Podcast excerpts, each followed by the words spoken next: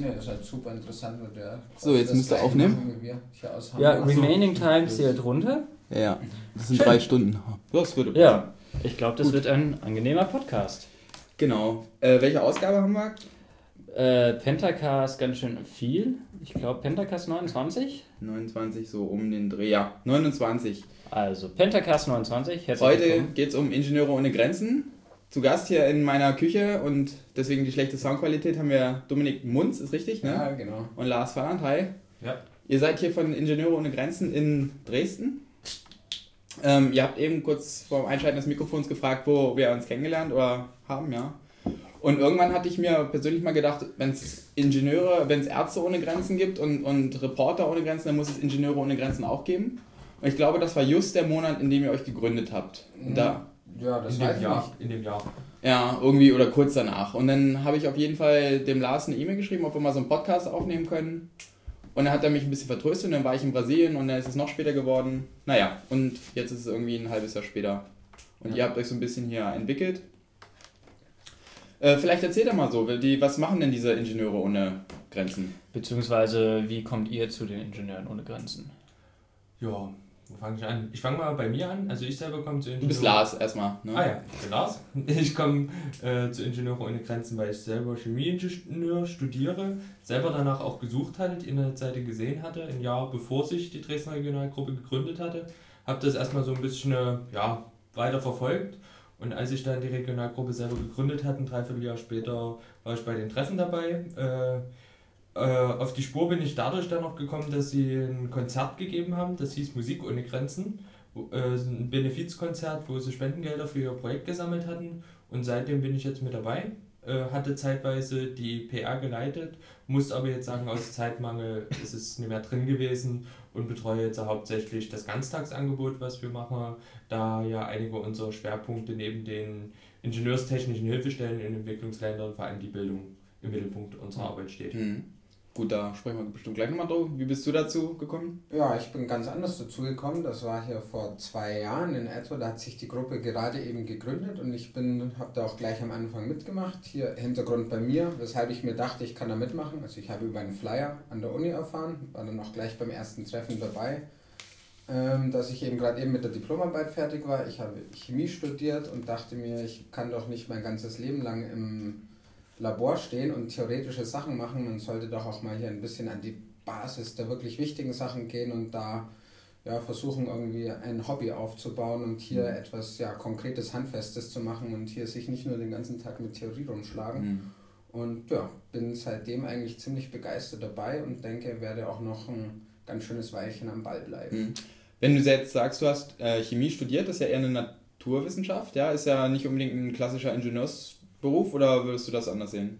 Mm, ja, natürlich ist das kein Ingenieursberuf, aber ich meine, Ingenieure ohne Grenzen, auch wenn das so heißt, ist eigentlich nicht. Ist grenzenlos sozusagen. Ist, ist grenzenlos bezüglich der Fächer, die die Mitglieder Grenzen. hier ja.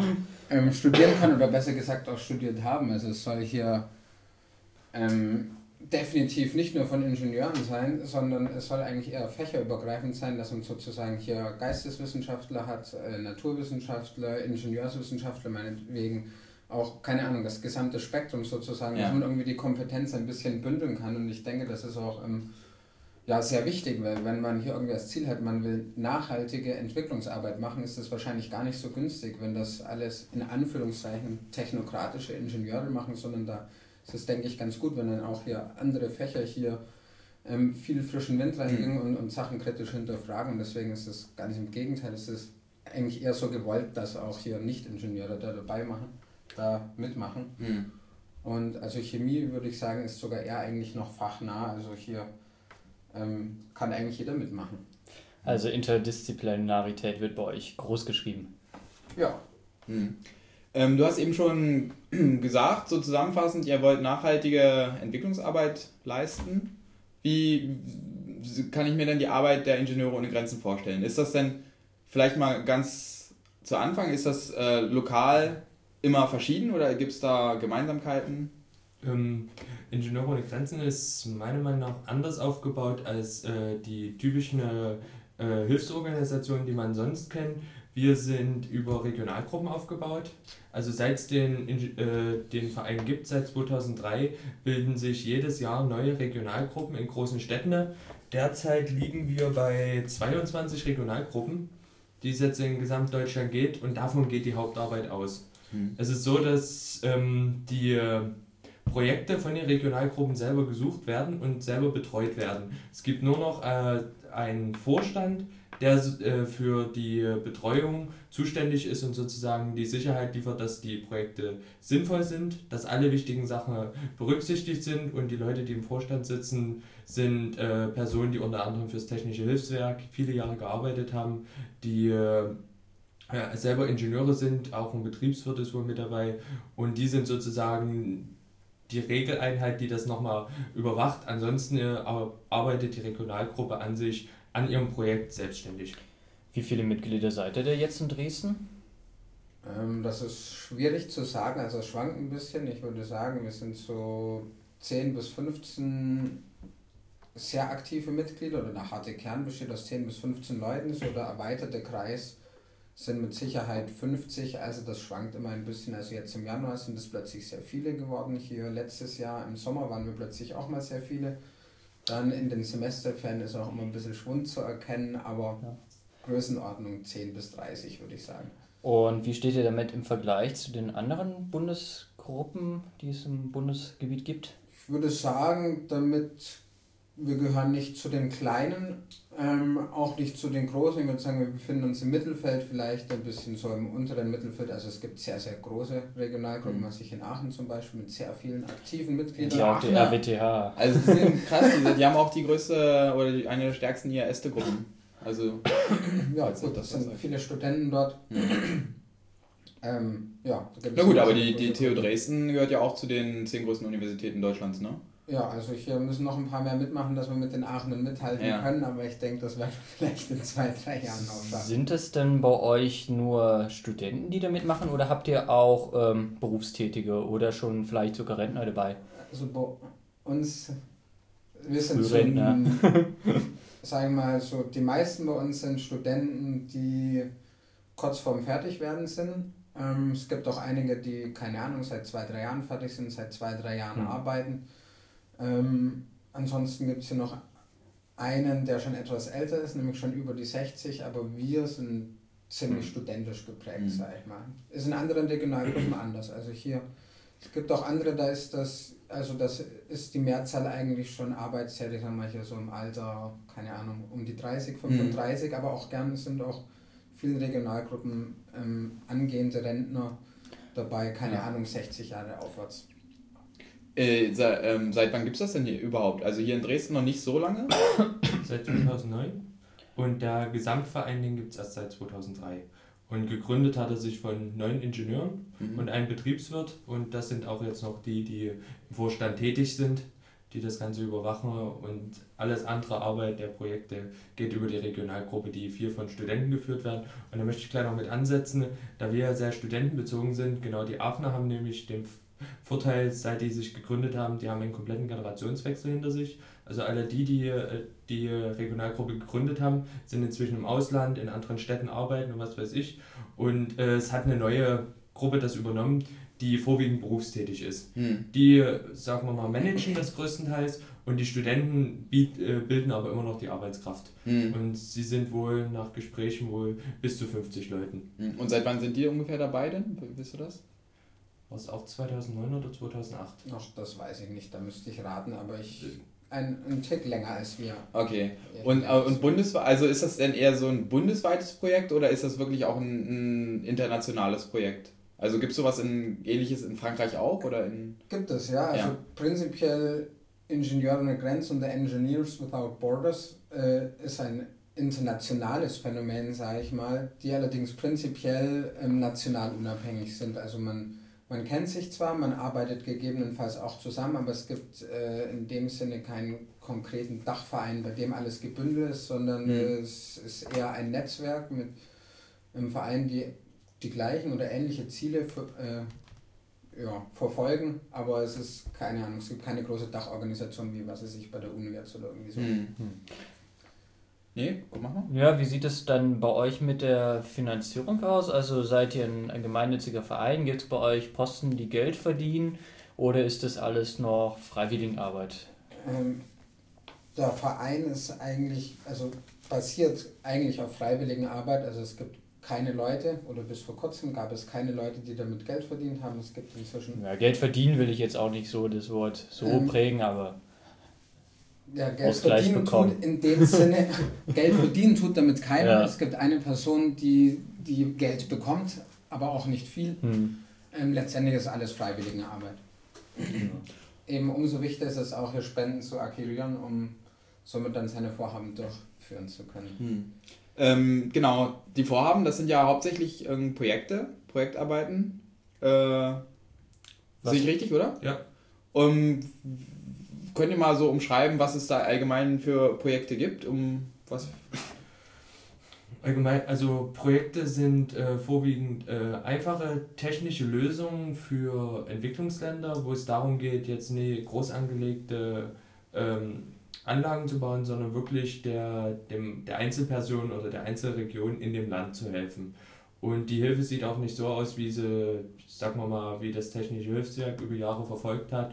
Äh, den, der Bevölkerung wird dort was hingebaut, sondern es, wird so, es findet so statt, dass wir ein Feedback bekommen, dass eine bestimmte Region oder äh, Person sowas brauchen. Wir setzen uns mit denen auseinander, wie kann es umgesetzt werden. Und uns ist dann immer sehr wichtig, dass der Eigenanteil für die, äh, von der Gruppe selber kommt. Also wenn wir jetzt ein kleines Dorf haben, was zum Beispiel eine Zisterne wie in Tansania braucht, dann muss der, das Dorf die Arbeitsleistung für den Bau der Zisterne bringen hm. und wir bringen das Know-how mit, wie es umgesetzt werden muss. Ja, wie, wie ein konkretes Projekt äh, funktioniert, das können wir ja gleich nochmal dann äh, durchsprechen. Vielleicht könnt ihr nochmal sagen, wieso habt ihr euch da zu, dieser, zu diesem anderen Ansatz entschieden, dass die äh, dass die oder dass ein Großteil der Leistungen auch von den ähm, Projekt, wie sagt man da, beteiligten, beteiligten Ländern oder genau kommen muss. Es ist einfach die große Erfahrung, dass solche Projekte besser, find, äh, besser funktionieren, wenn hier man irgendjemand, keine Ahnung, erstens, wenn man diktatorisch herkommt und sagt, das und das ist gut für euch, dann gibt es natürlich erstens schon mal die Gefahr, ähm, dass das nicht so nicht stimmt. Insofern ist es immer besser, Leute gleich von Anfang an zu integrieren Zweiter Ansatzpunkt ist natürlich, wenn ich jetzt als Externer hier die, in Anführungszeichen die totale Kontrolle habe und irgendwann nicht mehr verfügbar bin, was weiß ich, weil ich, äh, keine Ahnung, weil ich krank bin, hier meinen Arbeitsort wechsle, wie auch immer, ist natürlich die Gefahr groß, dass ähm, das ganze Projekt den Bach hinuntergeht. Insofern ist es eben sehr wichtig, hier dort mhm. die Leute direkt mit einzubeziehen und damit zu versuchen, eine größtmögliche Nachhaltigkeit zu gewährleisten quasi nur eine Hilfe zur Selbsthilfe. Genau, das ist quasi der Slogan, der das beschreibt. Ja. Ähm, die Projekte, die müssen sich die einzelnen lokalen Gruppen selbst heranholen, ist das so oder wie ja, funktioniert sowas? Ja. Also müssen. Es, es muss natürlich niemand sich ein Projekt na gut, aber also wie, wie, wie kommt ihr an Projekte? Ja, aber wenn es kein, vielleicht nochmal, wenn es kein Projekt gibt, dann, dann lohnt sich ja die lokale Gruppe nicht. Ja, natürlich. Aber ich meine, meiner Meinung nach darf es natürlich nicht so sein, dass man sich als Regionalgruppe ein Projekt sucht. Ich meine, gut, es ist natürlich so, eine Regionalgruppe gründet sich und, die, und man will dann etwas machen, man will was bewegen und man ja. ist sehr idealistisch. Allerdings, ich denke, es ist sehr wichtig, dass man da nicht irgendwie sucht, dann kommt die erstbeste Sache vorbei und da versucht man dann was zu machen, weil vielleicht gibt es viel wichtigere Sachen und hier, ähm, sagen wir mal, hier Projektideen mit äh, ja, viel, viel größeren Erfolgsaussichten, die dann vielleicht später kommen. Also ich denke, es ist wahrscheinlich eher besser in der Art hier, das Projekt sucht sich die Regionalgruppe und nicht die Regionalgruppe direkt das Projekt. Das ist natürlich, ist es, wird es natürlich nicht so geschehen, aber meine, das ist schon ein bisschen ein Anspruch, dass man da auch ein bisschen zurückhaltend ist und dann hier, wenn etwas vorbeikommt, wo man denkt, hier ist es wirklich sinnvoll, hier, das können wir auch machen, das ist geeignet für uns, dass man sozusagen äh, dann entschließt, dort was zu machen und nicht irgendwie, keine Ahnung, Aktionismus dort im Vordergrund steht. Mhm. Aber wie findet denn so ein Projekt und eine Gruppe, wie finden die denn zusammen?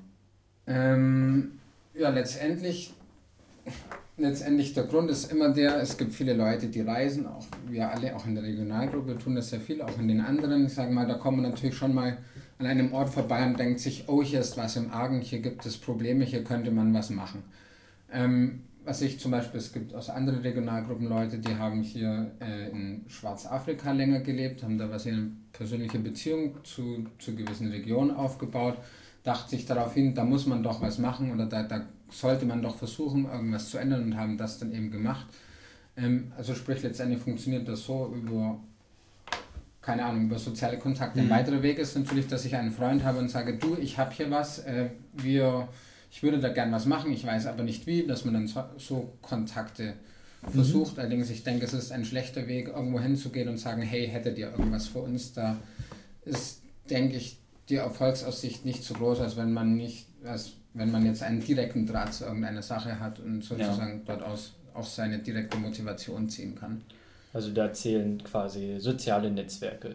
Ja, definitiv. Ja. Okay, und dann ähm, hat man zum Beispiel mal eine Reise irgendwo hin gemacht, zu so einem Ort, wo jetzt irgendein Problem herrscht, wo man vielleicht auch mit seinem Wissen, was man hier in Deutschland ja freundlicherweise quasi kostenfrei geliefert bekommt vom Staat, äh, wo man da auch äh, was tun könnte.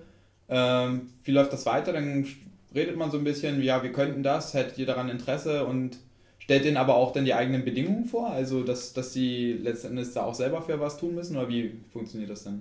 Ja, ich meine, das ist natürlich ein Prozess. Also das ist nicht so, dass man hergeht und sagt, so, wir, wir wollen jetzt das machen, wir haben uns das so vorgestellt, sondern ich meine, man, man knüpft Kontakte. Ganz wichtig bei Ingenieure ohne Grenzen ist auch, dass man einen, einen seriösen Kontakt vor Ort hat und im, am besten auch, keine Ahnung, über eine andere Nichtregierungsorganisation oder einer, der man vertraut, die man für seriös hält und dass sich das dann erstmal entwickelt, dass man quasi hier versucht, sich ein Netzwerk aufzubauen und dann eben zusammen äh, mit der Bevölkerung versucht, hier Lösungen für ein konkretes Problem zu entwickeln und beziehungsweise dann versucht, Lösungen zu realisieren, mit denen dann natürlich die dortige Bevölkerung oder was sich die dortige Familie dann natürlich auch einverstanden ist. Mhm.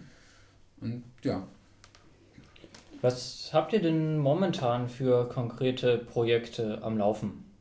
Ähm, du meinst jetzt die Regionalgruppe ja. oder, oder der Verein? Sowohl als auch, aber ich meine, gerade die Regionalgruppe ist ja interessant, weil ihr da dann noch am meisten darüber erzählen könnt. Ähm, also Projekt muss man prinzipiell erstmal sagen, dass da gibt es hier einen vereinsinternen Ablauf, wie so ein Projekt vonstatten geht. Also es gibt zuerst mal eine Projektidee, spricht man das mit dem äh, Vorstand ab, beziehungsweise hier schreibt einen Antrag. Ähm, dann geht es quasi weiter, dass man die Projektidee weiterentwickelt. Das mündet dann letztendlich in eine Projekterkundung, damit man sich äh, sozusagen, damit man testen kann, überlegen kann, ob seine eigenen Ideen, ob die wirklich realisierbar sind, beziehungsweise ob es nicht vielleicht noch bessere Möglichkeiten gibt. Ich sage mal, wenn man davor schon war, in diesem Land und sich dort auskennt, kann das natürlich eventuell entfallen, aber prinzipiell mhm. ist mal so der, der Ablauf. Und ähm, dann mündet das letztendlich natürlich äh, in ein richtiges Projekt. Bei uns in Dresden ist es jetzt so, wir sind in dieser Phase vom Übergang von, ähm, von der Projekterkundung bis zum eigentlichen Projekt. Also haben wir hier eine Erkundung abgeschlossen, hier letzten Herbst und ja, wollen jetzt hier langsam die, in die Projektphase mh. gehen. Das hat jetzt äh, dann ein Jahr ungefähr gedauert? Ähm, länger, länger würde ich sagen. Also hier die Projekt, also ich würde sagen inzwischen eineinhalb Jahre, weil, ähm, wie gesagt, zuerst war die Projektidee, da haben wir sich da Gedanken gemacht, was kann man machen, ähm, wie könnte man das Problem lösen. Mhm. Ich werde dazu später dann noch was sagen, worum es genau geht. Mhm. Ähm, dann sprich, kann, geht es darum, hier eine Erkundung zu planen. Hier die Erkundung kostet natürlich viel Geld, sprich, dann muss man hier versuchen, über PR-Aktionen hier Geld ranzuschaffen. Ähm, dann folgt eben die Erkundung, die war letztes Jahr im September, Oktober dann vor Ort. Danach, vor Ort, genau. Ähm, danach eben die Auswertung der Erkundung, sprich jetzt sind wir so weit, dass wir mit der Auswertung, Auswertung fertig sind, beziehungsweise schon einen Tick weiter. Und jetzt geht es eben so in Richtung eigentliches Projekt, bis jetzt ja eben eher ein Projektvorhaben. Mhm. Vielleicht mach mal ganz konkret, was ist das für ein Projekt, was ihr hier habt? Äh, in unserem Projektvorhaben geht es darum, für ein Dorf in Bolivien, im Altiplano, hier ähm, Wasser bereitzustellen. Dort gibt es ein Wasserproblem. Es gibt in der, insbesondere in der Trockenzeit gibt es kein Wasser, mit dem hier ähm, die Felder bei diesem Dorf hier bewässert werden können. Ganz kurz, welches Land, um welches Land Bol reden wir? Um Bolivien. Bolivien. Okay. Ähm, und ja, es gibt in der Trockenzeit kein Wasser hier und unser Ziel ist es hier dafür zu sorgen, dass es in der Trockenzeit zumindest ein gewisses Maß an Wasser gibt, beziehungsweise die Situation so weit zu verbessern, dass, dass man quasi hier auch ein, ein, so eine Art Wirtschaftskreislauf im, im Sommer im Gang halten kann, sprich, dass Leute dort was anbauen können, ähm, so ihren Lebensstandard verbessern können. Momentan sind die absolut abhängig hier von der Regenzeit. Das führt dann zu großer Land, äh, Landflucht und ist ein sehr großes oder sehr großes wirtschaftliches Problem, also ein geradezu existenzielles Problem für die Dorfbevölkerung. Wie groß ist das Dorf? Über wie viele Menschen reden wir hier? Ähm, wir reden hier in dem Dorf in einer Größenordnung von wenigen hundert. Hm. Und, und wie war das jetzt in diesem konkreten Fall? Wie seid ihr zu den Leuten gekommen? Ähm, wir sind zu diesen Leuten gekommen hier über die Regionalgruppe Hamburg, die es auch schon länger gibt. Ähm, die hier schon länger in Bolivien sind, ähm, beziehungsweise dort hier Leute von denen haben dort in Bolivien gewohnt. Die hatten da gleich mehrere Projektideen, hatten da hier auch schon vor, so ich glaube drei, vier Jahren war das, hatten da eine Erkundung gemacht und ähm, was ich in ihrer Region gleich sehr viele Dörfer gefunden hier, wo man, wo, wo sie meinen, man, man muss was tun. Daraufhin, die waren natürlich hoffnungslos überfordert, sich um so viele Sachen zu kümmern haben daraufhin versucht, das sozusagen im Verein weiterzuleiten und damit sich eine andere Regionalgruppe darum kümmert, weil ja, ihnen ist es letztendlich zu viel geworden. Mhm. Wie stehen denn die einzelnen Regionalgruppen untereinander denn in Kontakt?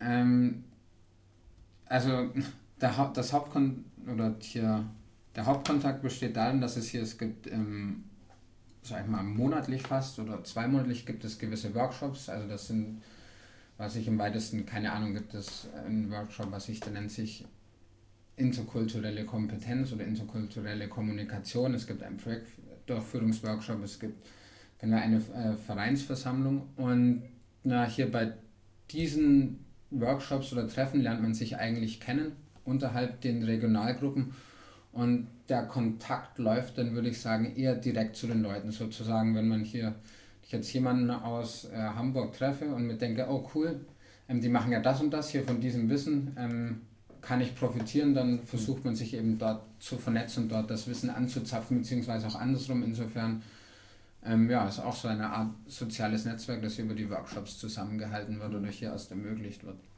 Weißt du denn ungefähr, was es für andere Projekte noch in, in Deutschland gibt? Also was zum Beispiel jetzt die Aachener haben oder ich weiß nicht, äh, Leipzig hat bestimmt auch so eine Gruppe oder Hannover. Da würde ich mal mit einsetzen. Ähm, auf die Regionalgruppen selber runtergebrochen natürlich jetzt nie, obwohl das sehr gut auf der Internetseite äh, mit äh, einsehbar ist. Da steht zu jeder Regionalgruppe die Tätigkeit, aber ich würde es trotzdem kurz zusammenfassen.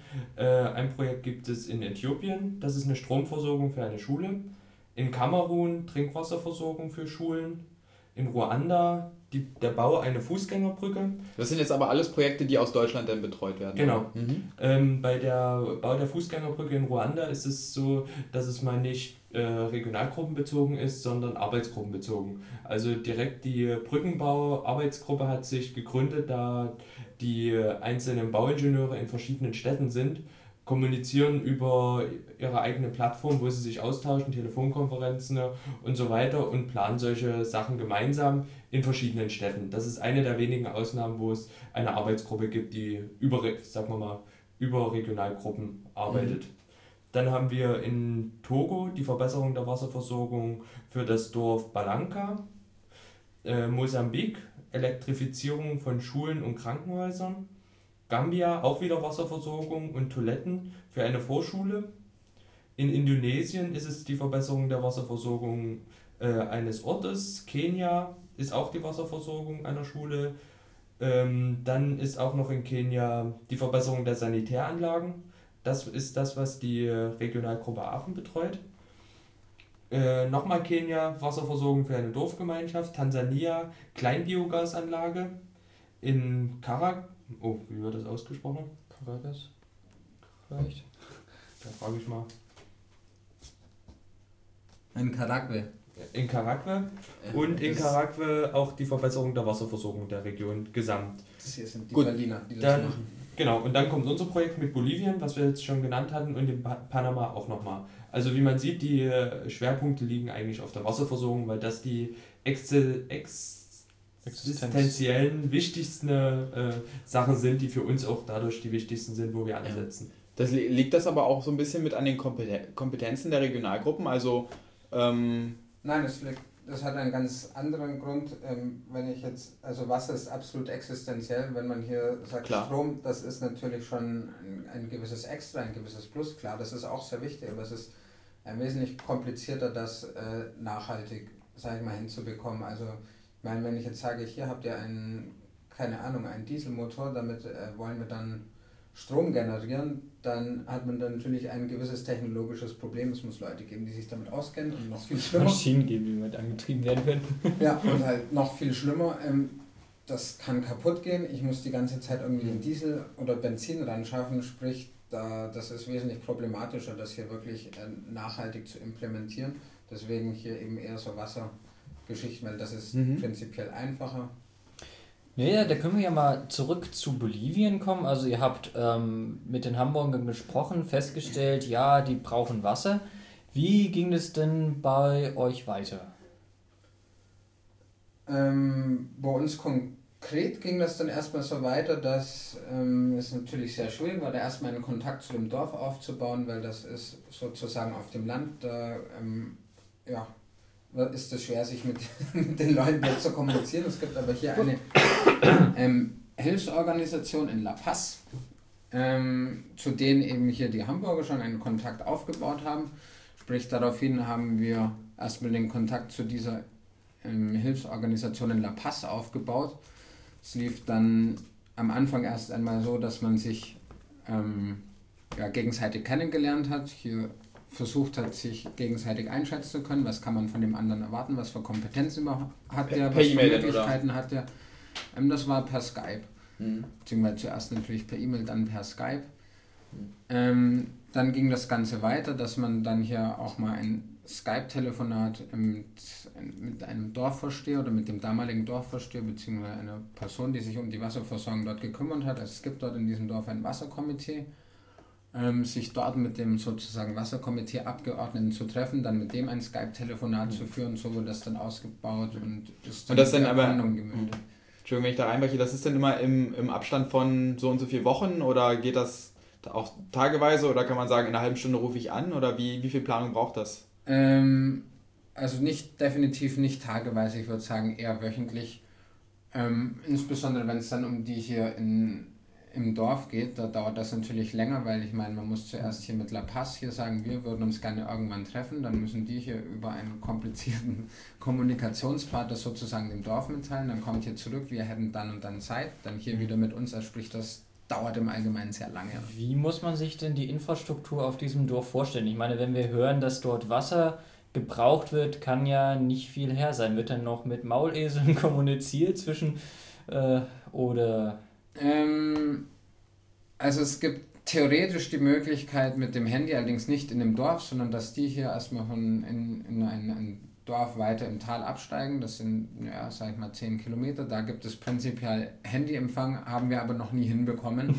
ähm, hier der wesentlich verlässlichere Weg ist hier in diesem anderen Dorf, das dort ein paar Kilometer entfernt ist, dass man auch mit einem, ja, sag ich mal, normalen, aber hier gut geländegängigen Auto hier erreichen kann, hier, dass man dort hier äh, bei dem Fahrer irgendwie eine Botschaft hinterlässt und der das dann so wei weiterbringt. Das, das ist eigentlich hier so der Kontakt, der bis jetzt am besten hm. funktioniert. Hm. Und dann die Betriebssprache ist Spanisch oder Englisch? Die Betriebssprache oder? ist Spanisch. Also hier mit denen in La Paz kann man auch auf Englisch reden, lieber Spanisch. Hier mit denen aus dem Dorf natürlich Spanisch, obwohl auch das etwas schwierig ist. Ja, die haben bestimmt ihre eigenen Dorfsprachen. Weil die genau hier ihre, ihre eigenen Sprachen sprechen, die wir natürlich nicht können. Ja. Naja, und dann kommuniziert ihr also, habt kommuniziert und dann stand irgendwann ein Besichtigungstermin an. Oder habe ich da jetzt noch äh, nein, nein. übersprungen? Nee, nee, das, das stimmt genau. Dann stand, stand hier eine Besichtigung, Besichtigung in Anführungszeichen an ähm, obwohl die eigentliche Besichtigung am Ort, da ich hier, sag ich mal, nicht so viel Zeit in Anspruch genommen hat, also die beiden von uns, die dort unten waren, die waren in dem Dorf selbst nur, ich glaube, drei, vier Tage, vier Tage. Ähm, so die meiste Zeit der Erkundung war eher mit, keine Ahnung, mit Kontaktpflege oder mhm. hier mit neuen Kontakten hier neue Kontakte zu knüpfen. Also dafür ging eigentlich hauptsächlich die Zeit drauf, beziehungsweise. Aber dann auch vor Ort? Vor Ort, mhm. ja. Also was ich hier, Kontakte mit der GTZ zum Beispiel oder hier mit der Botschaft, hier so erkundigen, wo gibt es ähnliche Sachen, ähm, dass man hinfährt und guckt, was für Fehler haben die vielleicht gemacht, was hat dort sehr gut funktioniert. Kannst du nochmal sagen, was GTZ ist? Ähm, die GTZ ist die Gesellschaft für technische Zusammenarbeit. Also es ist letztendlich eine deutsche, ja, eine deutsche staatliche Organisation, die sich um Entwicklungszusammenarbeit kümmert, also sozusagen hier die Mittel des Bundes. Noch ein bisschen genau professioneller vielleicht, ähm, oder? Also die sind definitiv, ja, ein bisschen professioneller, also das sind Profis, ja. ja. Hm. Naja, und das ist sozusagen die hm. deutsche Entwicklungszusammenarbeit, bündelt sich in der GTZ. Ja, und die andere Gruppe, weil du gesagt hast, GTZ und was noch? Es gibt noch den Deutschen Entwicklungsdienst. Ja. Ja. Was machen die? Ähm, Im Endeffekt das Gleiche. Das also Gleiche. da ist doch momentan einiges im Gange. Will dazu eigentlich nichts sagen hier mhm. äh, in Sachen Politik. Also da ist momentan hier, das, da, da bewegt sich einiges. Das ist in der Umstrukturierung. Ähm, prinzipiell ist, sind das die beiden oder sind das die Organisationen, die hier die deutsche Entwicklungszusammenarbeit durchführen. Mhm. Okay. Und inwiefern steht ihr mit denen in Kontakt dann? Ähm, inwiefern wir mit denen in Kontakt stehen, ich würde sagen nicht offiziell. Ja. Ähm, also wir, wir stehen mit Leuten, also quasi in persönlichen Kontakt mit der GTZ in, äh, in La Paz, beziehungsweise eben hier die Leute auf der Erkundung waren dort. Ich, wir kennen auch einige Leute, die bei der GTZ in Bolivien gearbeitet haben. Ich äh, kenne auch einige Leute, die bei der GTZ in Deutschland arbeiten. Das sind aber eigentlich keine offiziellen Kontakte, sondern äh, private Kontakte oder persönliche mhm. Kontakte. Also in dem Sinne ja. gibt es oder soll es keine, oder was heißt soll es keine, kann es natürlich oder kann natürlich kommen, aber momentan äh, gibt es keine direkte Zusammenarbeit mit denen. Mhm. Gut, wenn ihr da jetzt schon mal besichtigen wart, da wird ja schon mal die erste Kohle benötigt, ne? Ja, natürlich. So, wie finanziert sich das denn? Das ist ja. ja das Ganze finanziert sich über Spenden. Ja. Ähm, ich meine, gibt es natürlich verschiedene Möglichkeiten. Da sind auch die einzelnen Regionalvereine dann. Äh die sind da absolut selbstverantwortlich unterwegs. Ja. Ähm, na, das kann man, ich meine, da gibt es verschiedene Möglichkeiten. Also, wie wir unser Geld gesammelt haben, das war hier über Benefizveranstaltungen, also Partys sozusagen. Mhm. ähm, man kann natürlich auch hier versuchen bei, keine Ahnung, Veranstaltungen, wie zum Beispiel der BRN in Dresden oder dem Hechtfest, dort einen Informationsstand machen, da hier Leute ansprechen, kann man einerseits dort direkt hier natürlich hier ähm, versuchen, Spenden zu bekommen. Andererseits kann man natürlich auch ähm, letztendlich allgemeine PR machen, wie auch immer, was natürlich dann oft darin mündet, dass die Leute dann irgendwann spenden, wenn Weihnachten ist oder wie auch immer. Ja. Ähm, andere Möglichkeit ist natürlich auch, dass man direkt, was er sich Unternehmen anspricht, aus der Region oder was weiß ich auch wahlweise aus anderen Regionen in Deutschland ähm, und versucht, ja, dort Spenden zu akquirieren.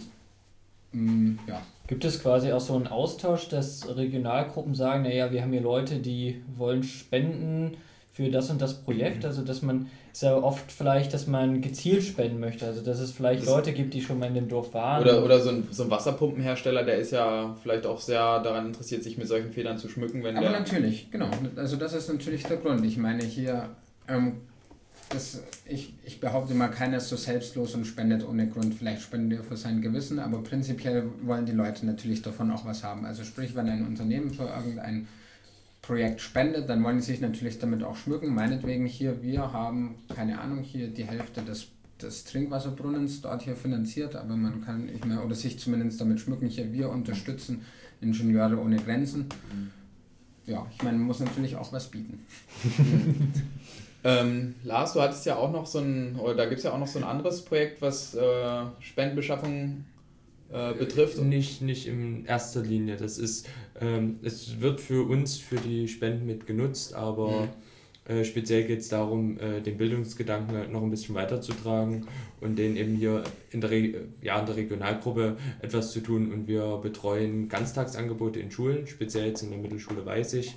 Ähm, und dort hat es den Vorteil natürlich, es gibt ein Honorar dafür, für diese Arbeit, die, die wir tun. Und dieses Honorar geht natürlich für uns mhm äh, in die Spenden mit ein und wird natürlich von den einzelnen äh, Studenten oder äh, Mitgliedern der Regionalgruppe mhm. betreut. und es sind derzeit Schüler in der sechsten und siebten Klasse. Die also dieses Ganztagsangebot vielleicht auch nochmal, um das zu, äh, zu erklären, wie das... Zu erklären. Ja gut, da können wir vielleicht auch später nochmal ja. drauf eingehen, wenn das, äh, wenn das noch ein eigenständiger Punkt ist. Ja, ich würde sonst weiter mal machen mit dem Projekt. Ja, okay. Ich meine, wir waren, jetzt im, wir, waren jetzt in Bolivien, haben uns das also ein paar Tage lang angeguckt. Also nicht wir, sondern ähm, die Mitglieder eurer äh, der Lokalgruppe. Äh, aber hier nochmal eine interessante Frage, wenn ihr 30 Leute seid und zwei hinfahren. Wie entscheidet sich das? Richtig. Ähm, wie, entsch wie entscheidet sich das? Das entscheidet sich natürlich ein bisschen hier wer spricht nach, Spanisch? nach Kompetenz und Engagement. Kompetenz, genau, wer spricht Spanisch? Ähm, das Engagement natürlich, mein äh, es ist natürlich eine sehr schlechte Idee, hier sich irgendjemand ein Land zu ziehen sagen, oder der dann sagt, hey, ich spreche Spanisch, den und hinschickt und der dort Urlaub machen soll. oder der dann dort Urlaub macht. Ich meine, das ist natürlich nicht Sinn der Sache. Ganz im Gegenteil, ähm, das ist eigentlich eine sehr stressige Geschichte, so eine Erkundung. Mhm. Dementsprechend müssen das natürlich auch Leute sein, die sich davor hier ähm, ja schon sag ich mal, verdient gewissen gemacht haben. verdient gemacht haben oder in gewissem Maße mit der ja. Thematik beschäftigt haben. Ja auch genau ein bisschen Ahnung müssen mitbringen von der, von der Materie. Also da könnt ihr jetzt, glaube ich, dann nicht den Geisteswissenschaftler hinschicken, der die, die Wassereinschätzungen macht. Ja, ich muss, weiß oder? nicht. Es sind, es sind natürlich immer zwei. Ich meine, man kann natürlich schon, wenn man jetzt sagt, hier, ich habe einen Geisteswissenschaftler, der hier super gut Spanisch spricht, der ähm, dann in, in Verbindung mit einem Ingenieur oder mhm. Wasserwirtschaftler oder wie auch immer dorthin fährt, ich meine, warum nicht? Das ist eine, das ist, denke ich, eine gute äh, Kombination, aber ich meine, das soll natürlich, es soll natürlich nee, alle Kompetenzen. Zwei, zwei Geisteswissenschaftler wäre schon kritisch. oder zwei, ja. Also es muss halt irgendwie schon, schon passen. Also es wird dann da irgendwie ein Team ausgewürfelt. Genau. Also es gab noch nie Streit, was den Punkt angeht. Mhm. Das ist das was, ist was sich schon von alleine klärt. ja.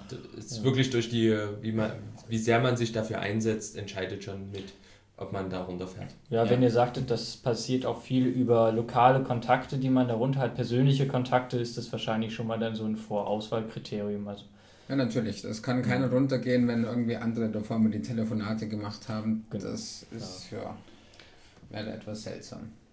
Okay, und dann habt ihr diese Erkundung gemacht, dann kommt er wieder, bringt eine Menge Dokumentation mit. Ja, hunderte Bilder, Proben, tausende Bilder. alles. Also äh, man muss halt sagen, die Dokumentation, das kann der Dominik am besten erklären, aber die Dokumentation und die Expedition muss, äh, die Erkundung muss hervorragend vorbereitet sein. Ja. Es muss völlig klar sein, was untersucht werden soll, mhm. welche Aussagen damit dann später getroffen werden kann, dass auch das Projekt äh, sinnvoll umgesetzt werden kann. Weil, wie sah das denn bei dem Wasserprojekt in Bolivien jetzt aus? Also, was musstet ihr alles mit runternehmen? Ähm, was wir mit runternehmen mussten, war erstmal hauptsächlich den eigenen Grips und hier einen guten Plan. ja. ähm, die eigentliche Problematik dort ist, es, es sind zwei Abwässer aus zwei stillgelegten Minen, die hier sich, keine Ahnung, in einem Fluss sammeln und, und dann hier in diesem Fluss, was sich runter in das Dorf fließen und hier eben zu sehr großen Notzeiten in der Trockenzeit wird eben dieses Wasser hier von der Bevölkerung ähm, verwendet.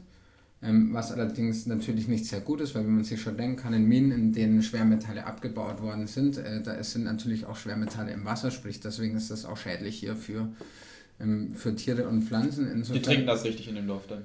Ähm, nicht die Bevölkerung, aber die bewässern damit ihre Felder. Mhm.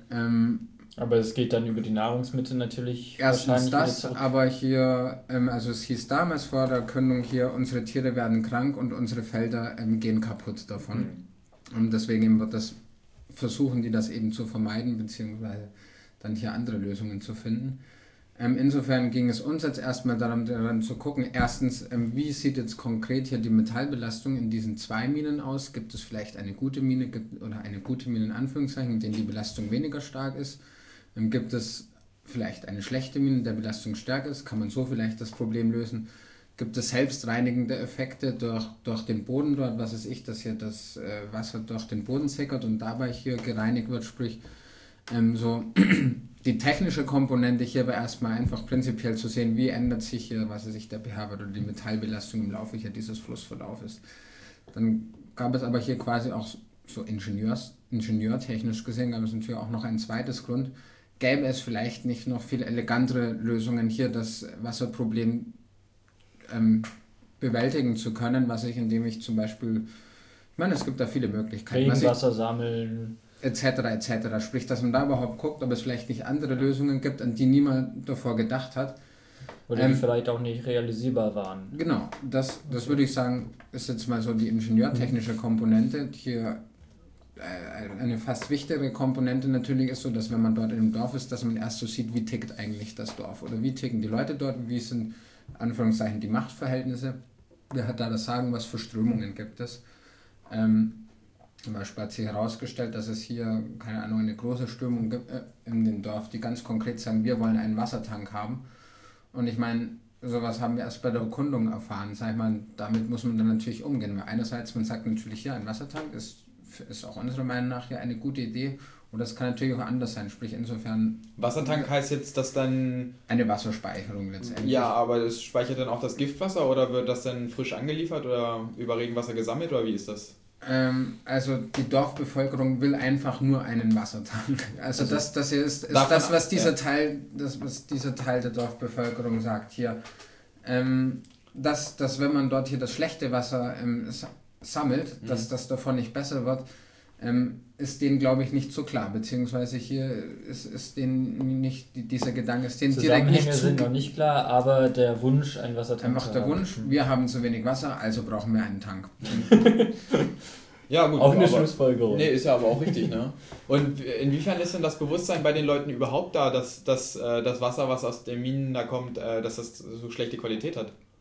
Ähm, ist schwierig. Eben wie, wie schon die Sache sagt, hier einerseits hier dass wir haben zu wenig Wasser, heißt es. Ähm, dann gut, wir brauchen mehr Wasser. Andererseits dann, ähm, sie haben dann mehr Wasser, das heißt, das Wasser ist schlecht, unsere Tiere werden krank und unsere Pflanzen, Pflanzen sterben ab. Äh, insofern das etwas ambivalent, sage ich mal, sondern ähm, die Dorfbevölkerung sieht, glaube ich, immer nur das, woran es momentan wirklich dann direkt hapert. Ja. Hm. Also sprich, man fokussiert sich jetzt auf das direkte Problem, ist aber nicht unbedingt in der Lage zu erkennen, dass es noch ein weiteres Problem gibt. Und je nachdem, welches der beiden Probleme jetzt nun gerade schlimmer ist, umso mehr rückt das dann in den Fokus. Mhm. Okay, wenn ihr denn, äh, um jetzt auf die Durchführung mal zurückzukommen, äh, vor Ort wart und die ganzen Messungen da gemacht habt, was ihr oder, und euch mal umgeguckt habt, dann kommt ihr wieder mit der Doku, das hatten wir schon besprochen, und macht eine Auswertung, denke ich mal, denn der Messwerte. Genau, und dann eine Auswertung gemacht. Wir haben letztendlich, wie gesagt, haben unter anderem 30 Wasserproben mitgebracht, ähm, haben diese analysieren lassen. Hier in Dresden, netterweise auch kostenlos, durften wir das machen. Ähm, das ist jetzt auch, äh, also ich bin kein Chemiker, wie soll ich mir sowas vorstellen? Dann gebe ich irgendwo eine Wasserprobe ab und dann sage ich, mess mal alles ja, oder? Nein, man muss, also man muss nach Analyten bezahlen. Also sprich, je weniger man auswählt, desto billiger wird es. Mhm ja, so ist Und in, in, in, welchem, äh, in welchem Preisrahmen äh, bewegt sich das so ungefähr? Also das bewegt, also wenn, wenn man das ganz normal kommerziell machen lässt, mhm. dann pro Probe und pro Analyse in etwa über den Daumen gepeilt 5 Euro. Mhm. Sprich, wenn man dann 20 Proben hat und da, keine Ahnung, jeweils hier 7, 8 Metallgehalte bestimmen lassen kann, kommt man natürlich bei einem enorm großen Betrag raus. Insofern ist es natürlich umso wichtiger, wenn man das hier mhm. äh, für lau machen lassen kann. Ja, wie ist das denn zum Beispiel jetzt mal als, als Blitzidee, wenn man da zu Professoren geht, ich, äh, wenn, und die lassen das dann ihren, ihre Studenten machen im Praktikum, wenn die das eh machen müssen. Also Studenten müssen ja bestimmt irgendwann mal im, in der Laufe ihrer, ihrer Bahn sozusagen ähm, Metall nachweisen in irgendeinem Wasser oder sowas. Na, das Problem ist natürlich, ja, diese Geräte gibt es nicht wie Sand am Meer. Zum Beispiel in der Chemie in Dresden gibt es, oder bis vor kurzem gab es so ein Gerät nicht. Insofern kann man sich so. an die schon nicht wenden. Also das ist eher so eine Sache der Verfügbarkeit. Okay. Mhm. Theoretisch, ansonsten ja. klar. Ich meine, wenn ich an einer Uni bin, äh, wo es so ein Gerät gibt, dann geht das natürlich mit Sicherheit. Ja. Okay, gut, jetzt habt ihr diese Auswertung da bekommen. Was haben die gesagt?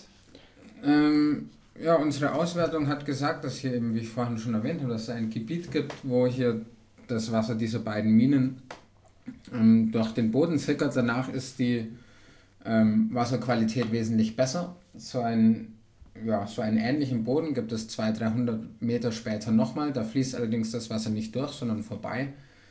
Insofern ist unsere Überlegung momentan hier zu versuchen, das Wasser dort hier durch den Boden zu leiten. Das äh, ist, ähm, danach, keine Ahnung, verengt sich das ganze Tal, sprich, dass man dann am Schluss auch das Wasser wieder zurückgewinnen könnte. Und unser Gedanke ist jetzt, momentan, dass man hier eben diesen Boden dazu nutzt, dass sozusagen diesen natürlichen Boden nutzt und versucht so das Wasser, sag ich mal, auf, ein, auf eine erträgliche Wasserqualität hier herunterzubekommen und ja, machen da momentan hier zusammen mit hier den Ingenieuren ohne Grenzen La Paz demnächst in den nächsten Wochen ein Laborversuch, um das im Labor zu testen, ob das wirklich so funktioniert. Hier laut unseren Wasseranalysen sollte das funktionieren.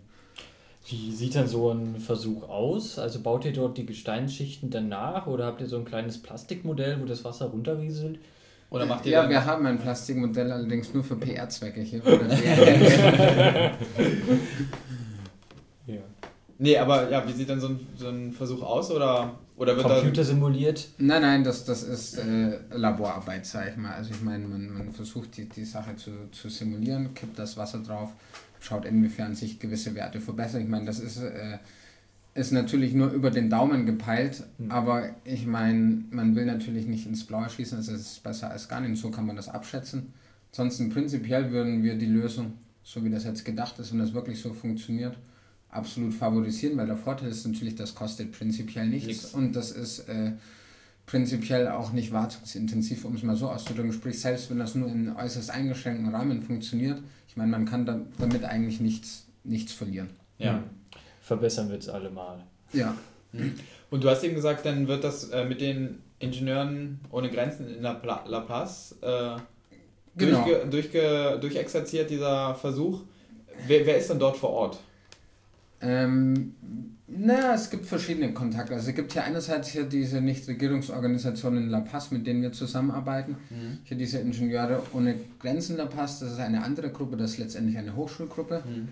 Ähm, letztendlich ähnlich wie wir. Gut, die sind etwas anders organisiert. Also es, es, sind, keine Ahnung, eher so Studenten vom ersten bis zum vierten Semester, die auf jeden Fall dort in dieser Hochschulgruppe organisiert sind und eigentlich hier ähm, letztendlich Unterricht bekommen hier von dieser Nichtregierungsorganisation, mit der wir zusammenarbeiten. Mhm. Und äh, es ist eben der Plan, beziehungsweise sie werden das so machen, dass die eben in das Dorf fahren, die, die Proben für uns holen. Die studieren dementsprechend, die studieren auch hier die gleichen Sachen, beziehungsweise machen das zusammen noch mit einem weiteren Kontakt von uns, die gerade eben hier ihre ja, Diplomarbeit auch über das gleiche Problem schreibt und die werden dann zusammen dort im Wasserinstitut in La Paz ja, die Analyse durchführen. Aber die haben jetzt, um das alleine jetzt durchzuführen, nicht die Skills oder, oder wofür bräuchte man euch denn noch? Ich weiß, ich weiß, ähm, ich weiß natürlich nicht. Ich weiß natürlich nicht, inwiefern die die Skills haben. Also die haben die Skills mit Sicherheit nicht. Also ich meine, das, das sind hier Undergraduates oder keine Ahnung, hier sagen wir mal drittes, viertes ja, Semester, okay. die haben definitiv die Skills nicht. Hier die Roxana, ähm, das ist die Studentin, die gerade eben ihre mhm. Licenciatura macht, beziehungsweise ist so eine Art Diplomarbeit, ähm, die hätte eventuell die Skills, beziehungsweise hier ihr Lehrstuhl hätte natürlich prinzipiell die Skills. Ähm, alleine, ich denke, ist sie hoffnungslos überfordert, das zu machen. Außerdem hier, also wenn man ihre Arbeiten sieht, würde ich das so beurteilen, dass ihr eventuell vielleicht doch etwas die Skills fehlen. Man weiß, es ist schwer einzu schwer einzuschätzen, aber hier wahrscheinlich das ganze Ding alleine zu machen, wäre sie mit Sicherheit überfordert. Aber ich meine, wenn ihr auch sagt, dass die Ingenieure ohne Grenzen breit gefächert zusammengesetzt sind, braucht man ja wahrscheinlich auch viel fächerübergreifende Sachen. Also einer alleine würde das wahrscheinlich ähm, gar nicht stemmen können, ja, natürlich indem nicht. er alle Positionen einbezieht. Das nein, nein, kann man ja nicht, nicht, wissen als Einzelperson. Natürlich nicht. Hm. Ja. Okay, also dann komm, macht ihr hier die Proben dann, ob das funktioniert, so wie ihr euch das vorstellt mit den Gesteinsschichten? Sprecht das mit denen durch, ja, und viel weiter seid ihr jetzt aber auch noch nicht, oder habe ich das falsch verstanden? Ähm, nein, viel weiter sind wir nicht, das wird in nächster Zeit passieren. Ähm, es ist soweit geplant mit dem Dorf, wenn das dann auch wirklich äh, einigermaßen funktioniert. Davon gehen wir aus, dass das dann hier in Anführungszeichen gebaut wird im Sommer. Gut, da wird natürlich nicht viel gebaut. Da wird einfach nur der Kanal ein bisschen umgelenkt und dann. Beziehungsweise der Kanal wird zerstört, genau. Ja. Das Wasser wird verteilt.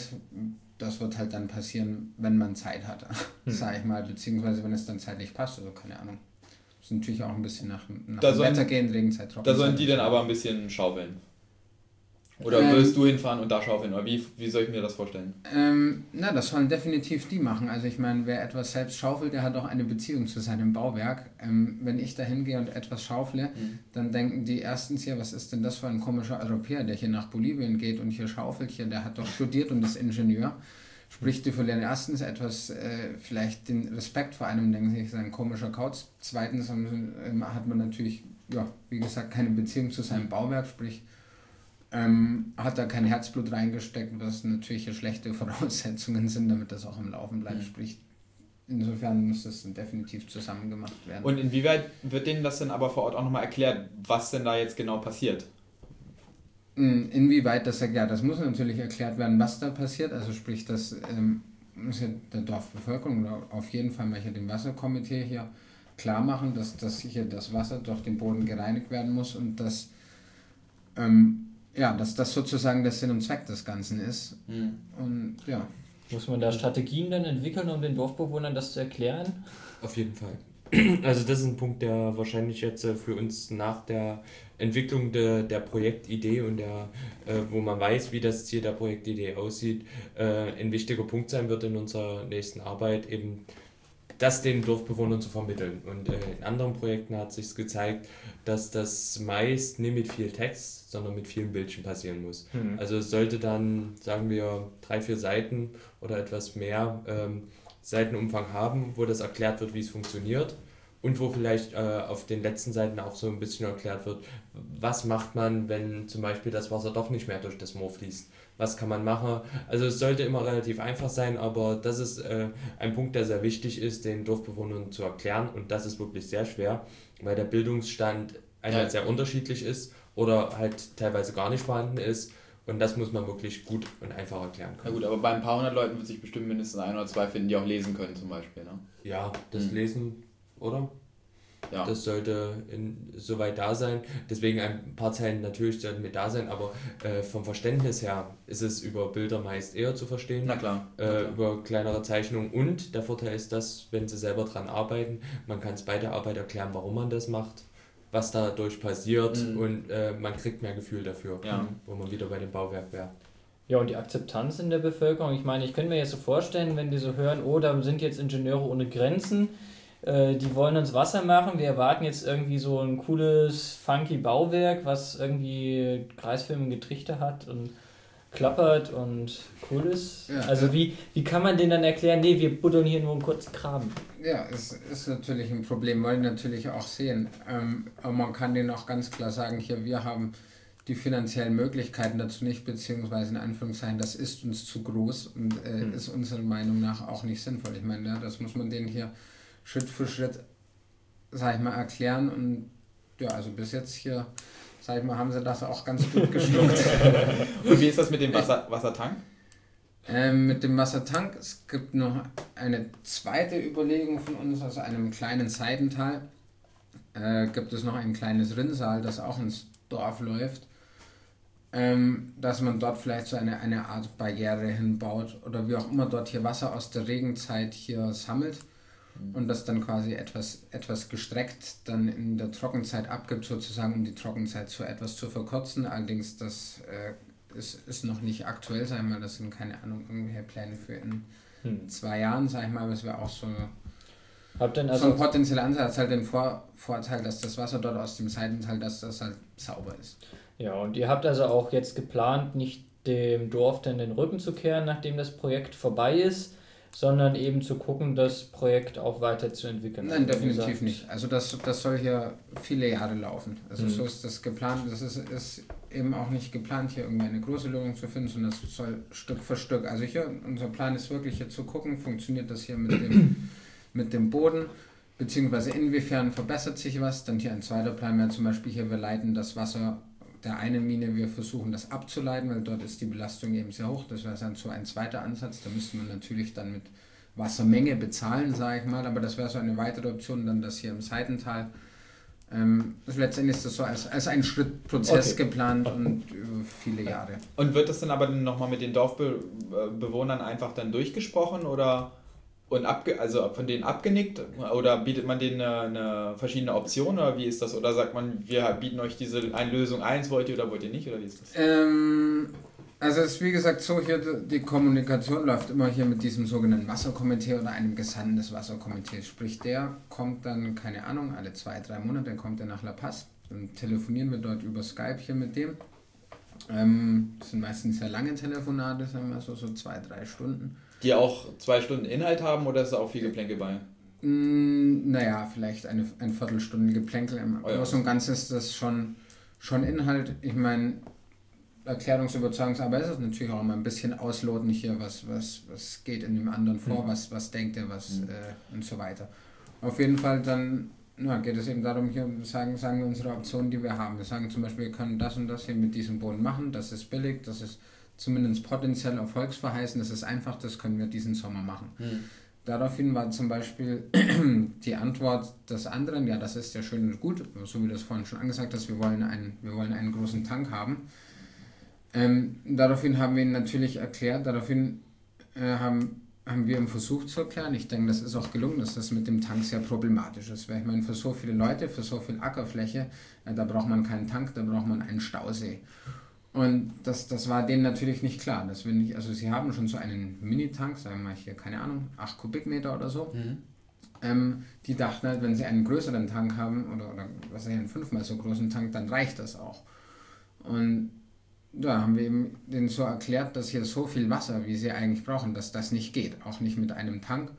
Und ja, dann sozusagen eben versucht hier gemeinsam die Gedanken zu entwickeln und das allerdings nicht so zu machen, sondern sagt hier, wir denken das und das und das, mhm. sondern ähm, versuchen eben da hier diesen Wunsch mit dem Tank irgendwie insofern entgegenzukommen, dass man hier sagt, aber dafür andererseits hier in diesem Seitental da ginge es vielleicht mit so einer Barriere und na, das dann im, im gemeinsamen Gespräch gemeinsam fortentwickeln und hier nicht irgendwie ja. Ansätze auf den Tisch knallen und sagen, friss oder stirb. Da muss man dann aber auch bei solchen Gesprächen zum Teil relativ schnell schalten, denn, ne? Wenn ja, ja, auf jeden Fall. Also hier muss auch ganz ehrlich sagen, hier am Anfang, als wir das erste Mal mit den Dorfbewohnern geredet haben, war ähm, hatten wir, glaube ich, auch Probleme zu verstehen, wenn die etwas nicht verstanden haben, aber es ist schnell glücklicherweise besser geworden, beziehungsweise da war es eben sehr hilfreich hier mit dem Ruben von dieser Nichtregierungsorganisation in La Paz, hier das immer mit dem zusammen zu machen, weil der da einen sehr, sehr guten Riecher drauf hat. Der hat hier schon ja, sehr, sehr viele Jahre Arbeitserfahrung, der, der merkt sowas. Hm. Und macht ihr das dann auch mit, mit Bildtelefonie oder ist das nur rein Audio? Äh, ist abhängig von der Qualität hier des Internets. des Internets, ja. Ja. ich kann mir vorstellen, weil wenn das nur über Skype geht und nur Audio, da ich persönlich hätte da bestimmt Nein, schwierig. Nicht, nicht nur Audio, also schon ja. soweit es geht mit Bild. Okay. Ist ja auch immer wichtig. Ja, ähm, vielleicht wisst ihr, wie, äh, wenn ihr jetzt so mitten im Projekt seid, wisst ihr von anderen Regionalgruppen, die mal ein Projekt ein bisschen weitergeführt haben? Wie, was da irgendwie, kommen da noch irgendwelche speziellen, erwähnenswerten Sachen, die wahrscheinlich auch noch aufzukommen werden oder ist das dann jedes Mal individuell? Sehr individuell. Also das ist, ist wir hatten bei der Vollversammlung solche Beispiele, äh, da wurde zum Beispiel ein äh, Grundwasserstaudamm gebaut und dann gab es am Ende das Problem, wo das Projekt eigentlich schon umgesetzt werden sollte, dass da ein Grundstück jemand gehört und der sich per Du geweitert hatte, dass das dort unten hingebaut ist. Das hat ihn zwar nicht beeinträchtigt, aber dort waren die Grundstückseigentümer nie ausreichend informiert worden und dort ist das ganze Projekt dann daran gescheitert, mhm. das weiterzuführen. Also solche Sachen sind sehr, sehr individuell. Oder und ist da denn zum Beispiel weiter gesucht werden dann an einer anderen Lösung oder? Da muss ich sagen, das weiß das ich nicht, wie es weiterlief. Okay. Ähm, es gibt an einer anderen Stelle, wo ein Grundwasserstaudamm dann gebaut wurde, der auch umgesetzt wird, der auch gut funktioniert. Ähm, andere Sachen, Tansania ist so eine Projektregion, die sich schon über viele Jahre entwickelt hat. Dort ist es inzwischen so, dass neben der Betreuung und der Entwicklung neuer Lösungen die Lösung des Zisternbaus regelmäßig Jahr für Jahr weitergeführt wird. Es gibt einen kompletten Arbeitstrupp, der ähm, der aus drei Arbeitern besteht und einem Auszubildenden wohl aus der Region selber, der jetzt regelmäßig in der Region Zisternen baut, mit kleinerer Unterstützung unsererseits, aber wo es nicht mehr notwendig ist, jedes Mal runterzufahren und das zu betreuen, sondern sie wissen eigenständig darüber Bescheid, sie haben das selber gelernt und können das jetzt immer weiterführen und können mhm. so jeden Haushalt ein Stück weit helfen. Wenn gewisse Fehlbeträge fehlen, versuchen wir das noch mit zu unterstützen, mhm. aber im Großen und Ganzen ist es so, dass dann immer die Dorfgemeinschaft das Geld dafür versuchen muss aufzubringen. Was ist eine Zisterne? Zisterne? Zisterne ist äh, ein verschlossener Wasserbehälter, der meist ein bisschen im Boden gelassen ist, wo in der Regenzeit das Wasser gesammelt wird. Es ist verschlossen, dass so wenig wie möglich Bakterien hereinkommen, wo sie dann auch über die Trockenzeit sauberes Wasser entnehmen können. Mhm. Ansonsten ist das Problem, dass das sehr schnell verdreckt und das ist auch wieder ein Punkt, wo, er, wo die Bildung einen wichtigen Punkt spielt. Man kann nicht einfach irgendeinen Eimer nehmen, dort den Eimer rein, reinhauen und Wasser rausholen und den Eimer dann wieder für was anderes benutzen. Dann sind ganz schnell wieder Bakterien drin und das Wasser ist nicht mehr genießbar. Mhm. Also der Eimer, eine ganz einfache Sache, muss einfach in der Zisterne drin bleiben, mit dem man das Wasser rausholt, damit halt keine Bakterien, Kolibakterien zum Beispiel, da hineinkommen. Mhm. Stehendes Wasser ist bestimmt da das große Problem. Ne? Das ist ein Brutherd, ne? Mhm. Ja, genau. Bei also warmen Temperaturen dann auch. Ja. Und deswegen auch etwas im Boden eingelassen, dass es kühl bleibt. Abgedeckt, ja. dass es relativ kühl noch mit bleibt. Mhm. Ja. Ähm, angenommen jetzt grabt ihr euren Kanal um oder die graben den Kanal um, dann wird ja sicherlich aber der Aufwand in, mit genau diesem Projekt ein bisschen weniger werden. Habt ihr da schon denn parallel was äh, nächstes im Auge oder führt man da auch mehrere Projekte? Oder? Ich, nein, nein. Also hier man führt als Regionalgruppe im Allgemeinen nur ein Projekt, es sei denn hier man ist, ist schon älter und hat hier sehr viele Kapazitäten. Ich denke, wir sind damit auch voll und ganz ausgelastet. ja. Also hier, da wird jetzt noch nicht an andere Sachen hier gedacht, sondern ganz im Gegenteil, hier versuchen das schrittweise zu machen. Und ja, also es gibt eher gibt ja noch eine kleine andere, oder was ist ja eine andere Sache, mit der wir uns ähm, beschäftigen. Ja, da kannst du vielleicht was drüber sagen. Genau. Ähm, also eben, ja? Die Lokalprojekte jetzt quasi. Nein, nein, nein, nicht ganz. Also äh, das ist sozusagen eine erste Überlegung für ein eventuell späteres Projekt. Und das geht äh, weg von der Wasserversorgung hin zur ähm, ähm, Ofenentwicklung, sagen wir es mal so, ähm, in Tansania. Also ähm, einer unserer Mitglieder war selber beim Projekt über die Regionalgruppe Berlin in Tansania bei dem Zisternenprojekt und hat dort gesehen, dass es viele Kaffeemühlen gibt, wo riesengroße Berge an Kaffeeschalen liegen, die einfach bei der Hitze und bei der Wärme, die in dem Berg entsteht, abbrennen. Riesige Rauchwolken ziehen da über die Dörfer hinweg und die brennen, ohne dass sie genutzt werden, ab. Auf der anderen Seite hat Tansania das Problem in der Region, dass es sehr wenig Brennholz gibt. Die Leute, um halt ihre Öfen zu betreiben, sehr weit laufen müssen, um sich neues Holz zu sammeln. Und dort äh, setzt, äh, setzen wir jetzt an und versuchen über, äh, über eine clevere Vergasungstechnik äh, Kaffeeschalen zu vergasen, da sie selber nicht brennbar sind. Die würden nur qualmen und wenig, wenig Wärme erzeugen, aber mit in gewissen Temperatur können die vergast werden und so einen Kaffeeschaumvergaser zu entwickeln für den tägliche Anwendung. Und ähm, das hört sich ja jetzt schon ziemlich interessant an. Wie weit lassen sich aus solchen Projekten dann vielleicht auch Diplomarbeiten oder so machen? Ist das, ähm, würde das theoretisch gehen, dass man, wenn man ein interessantes Projekt hat, als Diplomarbeit damit zu euch kommt oder umgekehrt? Äh, es ist ohne Probleme äh, möglich. Es ist sogar hervorragend, wenn sich da jemand finden würde. Man muss sagen, es ist, läuft ohne Bezahlung. Gut, was an, an der Uni häufiger auch passiert. Ähm, die Betreuung wäre von unserer Seite mit da. Die äh, Betreuung der Professoren, sie sind solchen Projekten sehr aufgeschlossen, wenn es jetzt nicht danach geht, dass da riesen Investitionskosten auf sie zukommen. Aber auch kleinere Sachen würden sie wahrscheinlich mit übernehmen. Und dort ist gerade der Punkt, wir machen es nebenbei. Die Zeit reicht dafür nicht. Wir haben inzwischen drei Prototypen gebaut und daran erste Versuche gemacht, aber es ist noch sehr, sehr viel Arbeit vor uns. Und dort wäre es sehr, sehr wichtig, dass wir unter anderem Leute finden, die da Interesse hätten, daraus eine Diplomarbeit, großen Beleg oder anderes zu machen. Ja, sogar noch ganz im Gegenteil oder noch, noch viel mehr. Hier, es gibt momentan hier so die Überlegung, und das wird wahrscheinlich kommen, dass man hier mit dem Institut von Energietechnik da vielleicht das auch als SHK-Stelle so ähm, ausschreibt, damit man sich damit auch äh, näher wissenschaftlich befassen kann. Ja, also ihr seid auch an der Universität dann gut vernetzt, wenn man das so hört. Ja, man gibt sein Bestes. ihr wollt. Und äh, dann könnte man letzten Endes, wenn da jetzt, das ist ja ein relativ äh, ko konkretes Produkt, was da in, entsteht, ähm, was aber eventuell ähm, nicht nur in Tansania dann benutzt werden kann, sondern das könnte man dann irgendwo nehmen und woanders hinschmeißen. Nee? Nein, kann, also theoretisch ja. Ich meine, dieses Prinzip gibt es auch, das ist nicht neu, das ist ein uralter Hut, dass sowas geht. Die Sache ist natürlich, dass so ein Ofen muss natürlich genau auf die Kaffeeschalen konzipiert sein, sprich hier, keine Ahnung, auf den Kohlenstoffgehalt, Feuchtegehalt, was weiß ich, die, die Stückgröße ja. und so weiter. Sprich, prinzipiell, äh, gut, wir erfinden ja das Rad auch nicht neu. Also ich meine, wir sagen jetzt nicht hier, wir erfinden ja einen neuen Öfen. Also da, da gibt es natürlich gibt es natürlich schon Sachen, wo man muss das eben so optimieren, dass das dann eben auch mit den Kaffeeschalen geht. Sprich, das dann wirklich direkt so, wie es ist, zu übertragen, ist wahrscheinlich schwer. Ähm, Im Prinzip theoretisch, aber wahrscheinlich dann doch.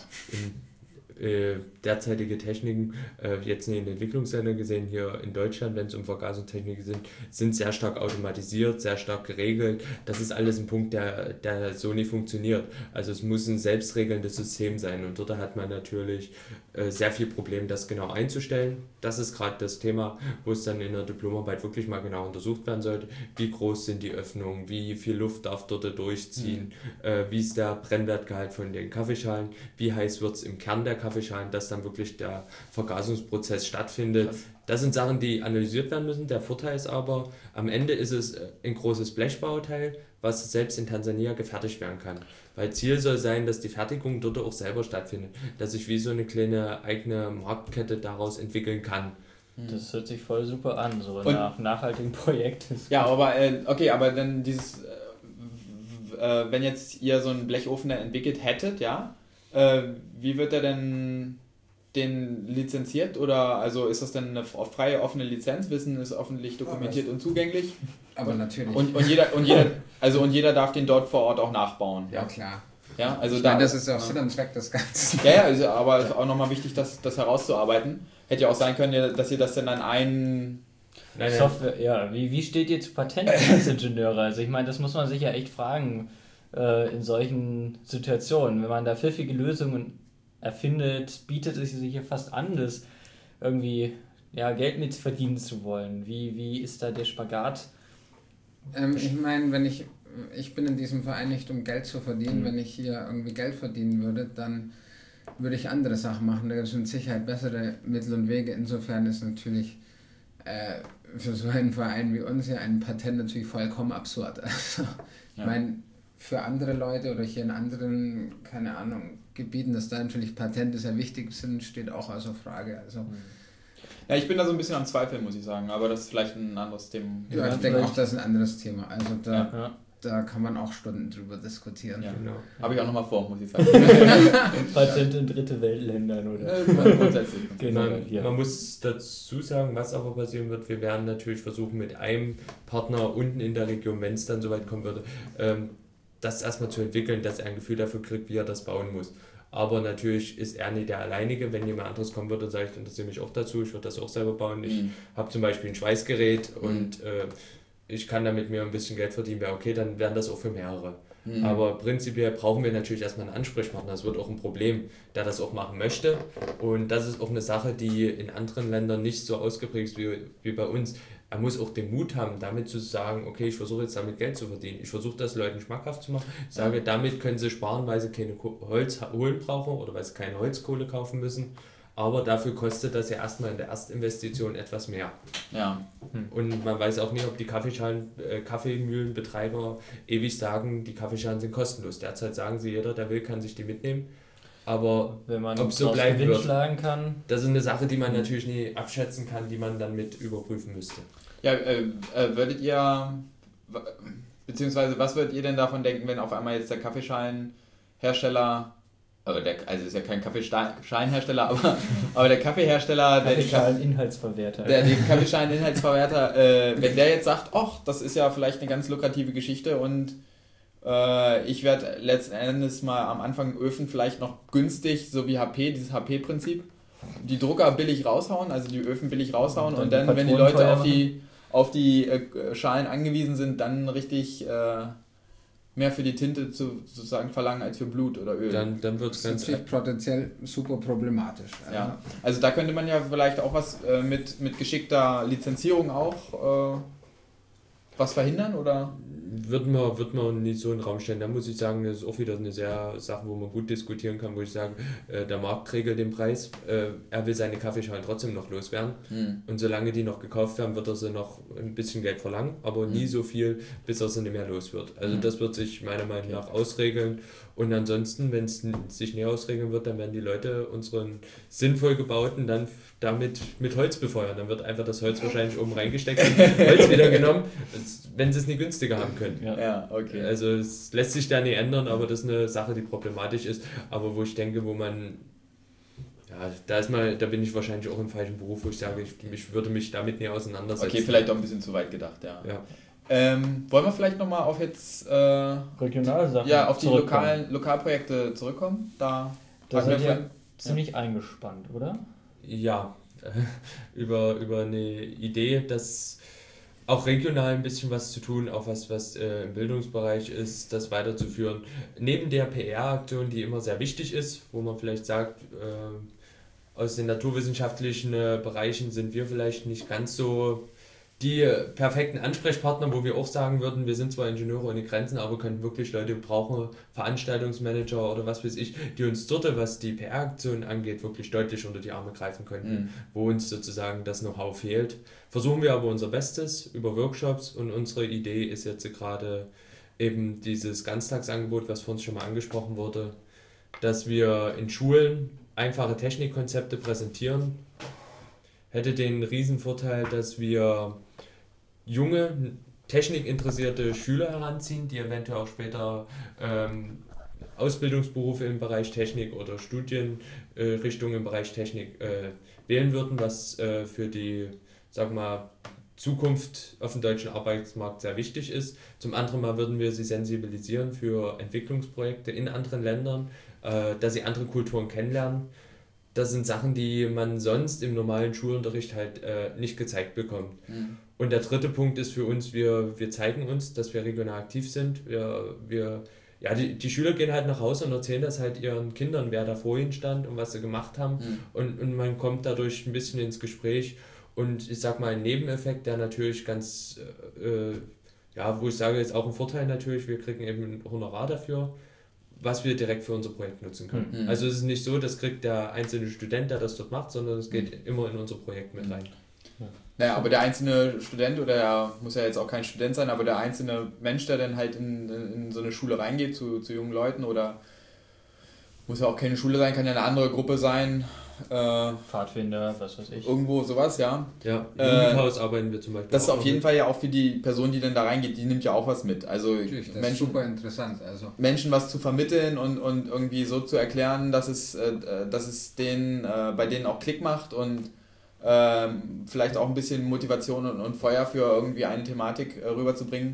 Das ist ein ganz tolles Gefühl. Also ich glaube, das kann man mit Geld quasi kaum entlohnen. Ja, hervorragende Vorbereitung, um das dann in den Projekten auch umzusetzen. was sind denn das denn dann konkret für Schulprojekte, die ihr da macht? Also was für Themen behandelt ihr da mit den Schülern?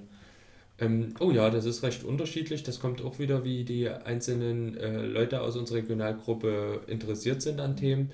Umgesetzt haben wir jetzt äh, ein Solarzellenprojekt, wo erstmal das Prinzip der Solarzelle erklärt wurde, wo sie selber dann mal in verschiedene, in die Sonne rausgehen, mal wieder in den Schatten gehen und die Spannung eben messen sollten dann auch wie schnell sich der Propeller mitdreht. Dann haben wir einfach um das Prinzip der Sonne und das Auffangen von Lichtenergie dargestellt, indem sie einen Trockenofen gebaut haben. Also es ist einfach nur eine Pappkiste, die schwarz angemalt wurde und oben verkleidet wurde, wo sie ihr Obst trocknen konnten und dadurch einfach äh, kennenlernen, womit man, wo, wofür man die Sonne alles nutzen kann. Ein anderer Bereich, der mich sehr interessiert hat, war die Brennstoffzellentechnik wie kann man aus Wasser zwei neue Stoffe gewinnen und damit dann später wieder Energie herstellen. Das ist so eine Sache, die sie sehr spannend fanden, wenn sie dann mit diesem Auto halt doch mal rumfahren konnten. Oder dass wir den Wasserstoff in eine Dose gefüllt haben, angezündet und dann knallt das natürlich ganz toll. Die Dose springt hoch. Ist immer so eine Sache, die sehr, sehr gut hängen bleibt. Äh, für die Schüler. knallt. Auf Wunsch der Schüler gab es auch äh, einen kleinen Workshop über Raketentechnik direkt nach Silvester. Das ich würde genau, ich würde sowas auch für, für unsere lokale Computerclub-Gruppe irgendwie Rauch- und Stinkbomben Kurs anmelden. ähm, Kann man das bei euch buchen? Nee, wichtig ist zum Beispiel auch, was Bomben angeht, also wo es um diese Raketen geht, muss man wirklich vorsichtig sein und man muss auch erklären, auf was man achten sollte, weil die Gefahr ist, dass sie es selber zu Hause, also sie sollen es auch zu Hause ausprobieren, meiner Meinung nach, aber man muss ihnen klar sagen, was machen dürfen und was nicht. Ja. Und wenn sie zigtausend Rollen Klebeband drumherum leben, das anzünden und dann doch irgendwie in der Hand behalten, kann es einfach mal sein, dass sie sich stark damit verletzen. Also wichtig ist, dass da irgendwo eine Öffnung bleibt, wo der Druck halt hin kann. Also man erklärt wieder so ein bisschen Naturphänomene, was sehr wichtig ist. Ich hatte, nachdem ich den Workshop gemacht habe, auch einen besorgten Anruf von der Mutter direkt am Abend dann danach, weil ihr Sohn da die Knaller aufgemacht hat und versucht, in den Raketentreibsatz wieder Schwarzpulver einzufüllen. Das passiert, aber es, da konnte halt nichts passieren, weil die Öffnung eben mit da war. Mhm. Aber natürlich, die Eltern sind dann besorgt. Nee, aber ich finde das, äh, ich hatte auch mal so einen, so Podcast gemacht über, über Drogen, ja, und Drogengebrauch äh, und ähm, also Responsible Drug Usage, ja, also verantwortungsvoller Drogengebrauch und da ist ganz klar, also man kann schon an, auch an so gefährlich oder geheime oder solche Sachen rangehen. Sobald man da ein bisschen besseres oder umfangreicheres Wissen hat, kann man das dann auch also handeln handeln und das Risiko wird irgendwie auch minimiert. Und da muss man auch ganz klar, also die Eigenverantwortung stärken, oder? Oder hier den ja. Leuten klar machen, dass man sich damit befassen muss, ja. sich damit befassen muss, wie das funktioniert und Genau, und, und letzten Endes, äh, nur wenn es coole Projekte sind und, und denn nur so kann man Begeisterung wecken und, und, und auch die Leute dafür begeistern, ja. ja. Äh, das ist, finde ich, also ein super, super Ansatz und genau, also mit solchen Sachen begeistert man junge Leute für langweilige Themen. Definitiv, ich bin auch begeistert. Ne? Also, ja, also, also das ist aber ein Punkt, den man schnell gelernt hat. Wo man vorher versucht hat, viel zu erklären, dann merkt man schnell, erklären kann man zehn Minuten, hm. danach ist die Lust raus, danach sollte es was Praktisches sein, sollten sie was zu tun bekommen, dass die Lust eben da bleibt. Ansonsten Na gut, das, wird, das ist immer so ein bisschen altersabhängig dann auch ja, von, den, von den Kindern. Ne? Genau, das war jetzt so fünfte, sechste Klasse, da ist das vielleicht zu erwarten gewesen. Ich selber habe es nie erwartet, aber daraus lernt man dann. Zehnte Klassen gehen da wahrscheinlich dann schon anders damit um. Mhm. Also ich kann aus, aus persönlicher Erfahrung sagen, ich war öfter mal in äh, kleineren Klassen noch, also vierte Klasse, ähm, wo die, wo ich so ein bisschen so Technikwissen vermittelt habe, wie funktioniert IP-Protokoll und äh, so ein bisschen auch Medienkompetenz, Datenschutz und warum stellt man nicht irgendwelche alle Bilder von sich auf Facebook rein oder auf dem entsprechenden Kinderportal hier in Dresden ist das Dampfer. Und äh, ich muss sagen, also in der vierten Klasse, die waren so neun oder zehn Jahre, ich war be begeistert, was die verstanden haben von sich aus und wie die mitgemacht haben und auch wie motiviert die waren. Also es ist ein, ist ein ganz tolles Gefühl.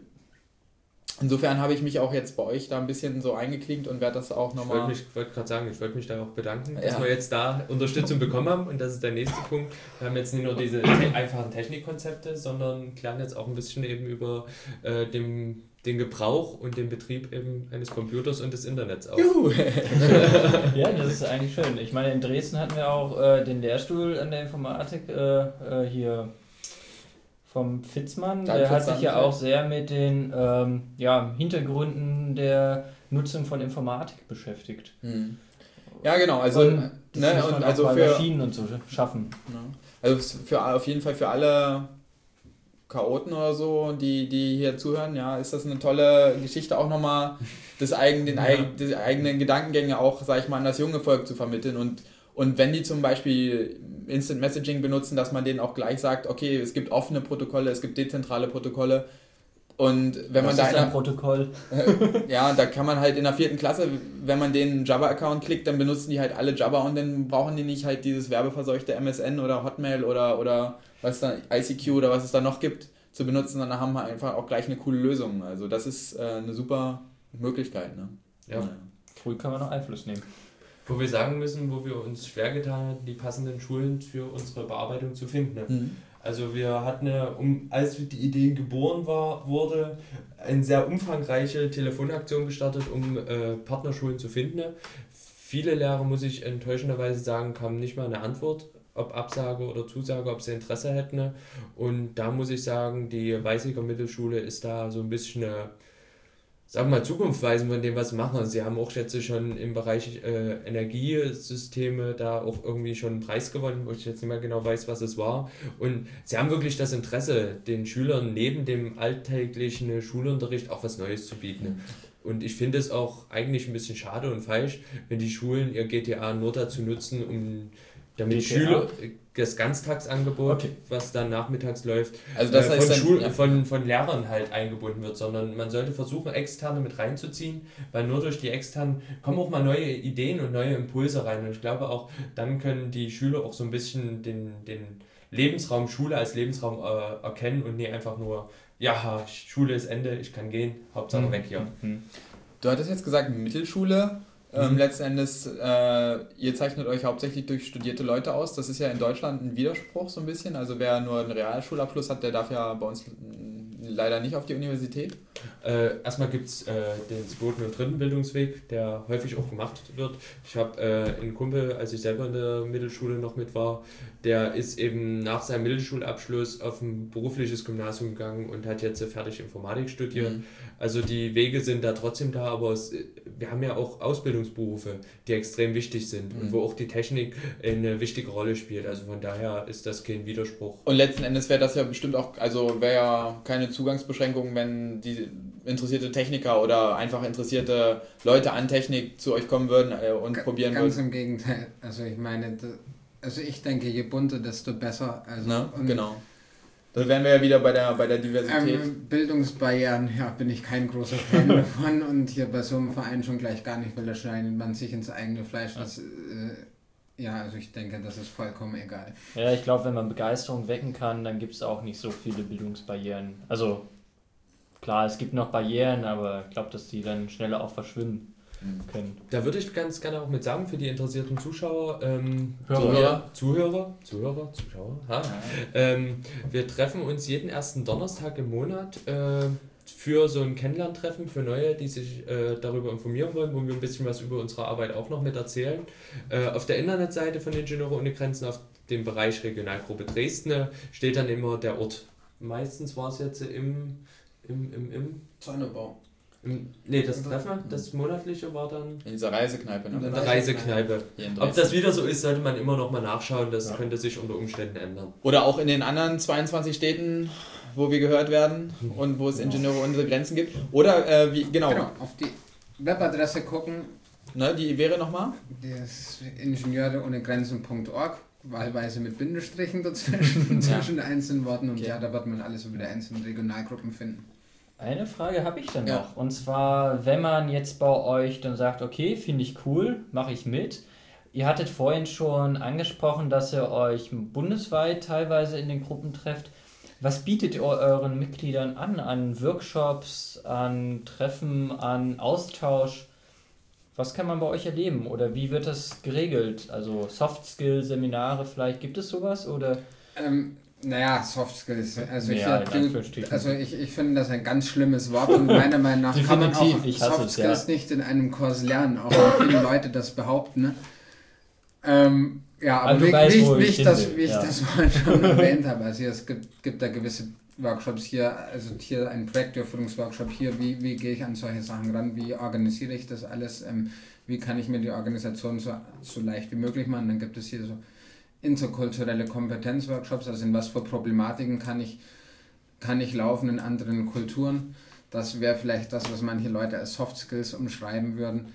Ähm, es gibt dann auch zum Beispiel PR-Workshops, wie, wie hat man sich im Fernsehen oder wo auch immer zu präsentieren. Bei der Podcastaufnahme. Oder wie bei der Podcastaufnahme, genau. genau. genau.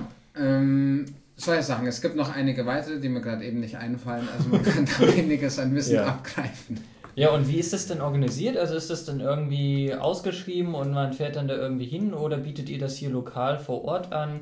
Also das wird mich noch mal ein bisschen genau, interessieren. Genau, äh, es, es gibt äh, vereinzelte Veranstaltungen, die werden terminlich geplant und werden einzelnen Regionalgruppen, sagen wir mal, zugewiesen. Also wird gefragt, ob, wir die, ob man die durchführen möchte.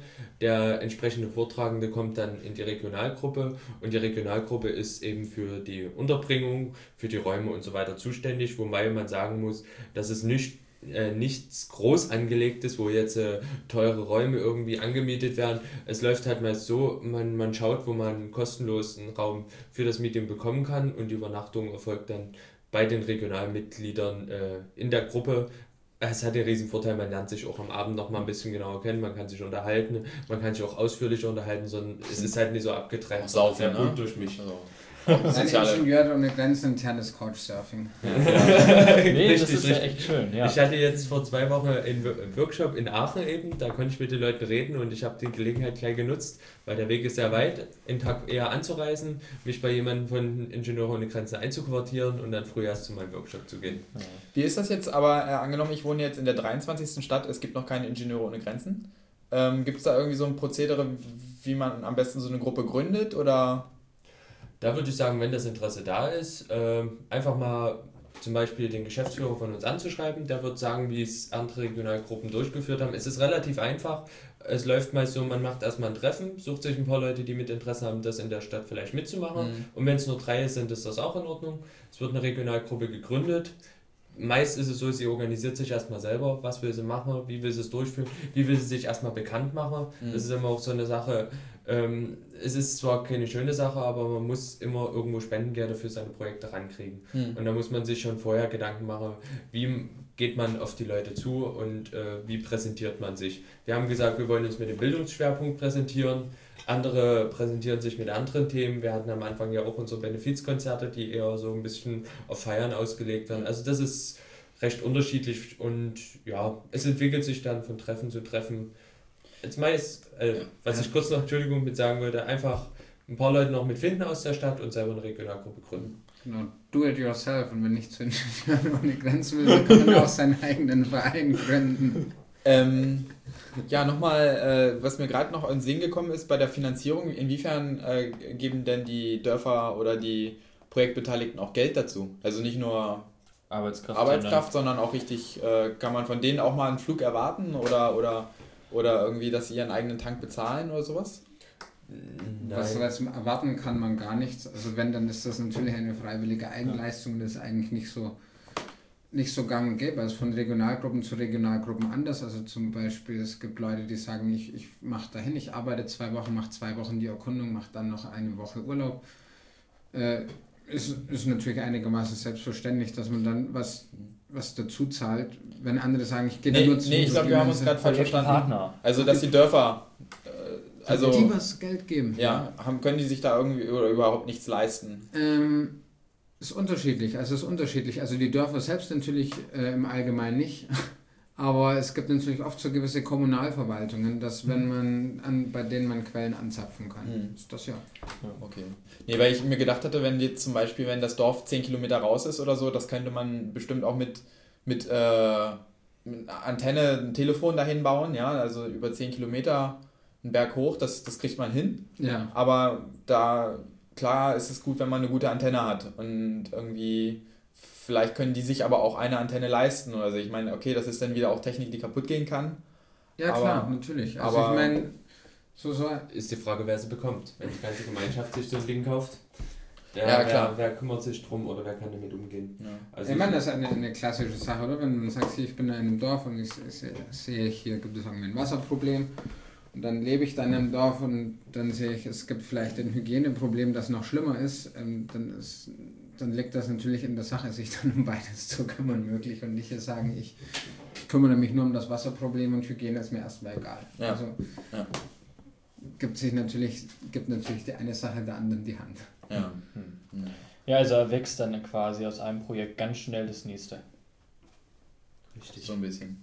Gut, Schön. also ich habe so ein bisschen meine Ideen so abgearbeitet mit euch.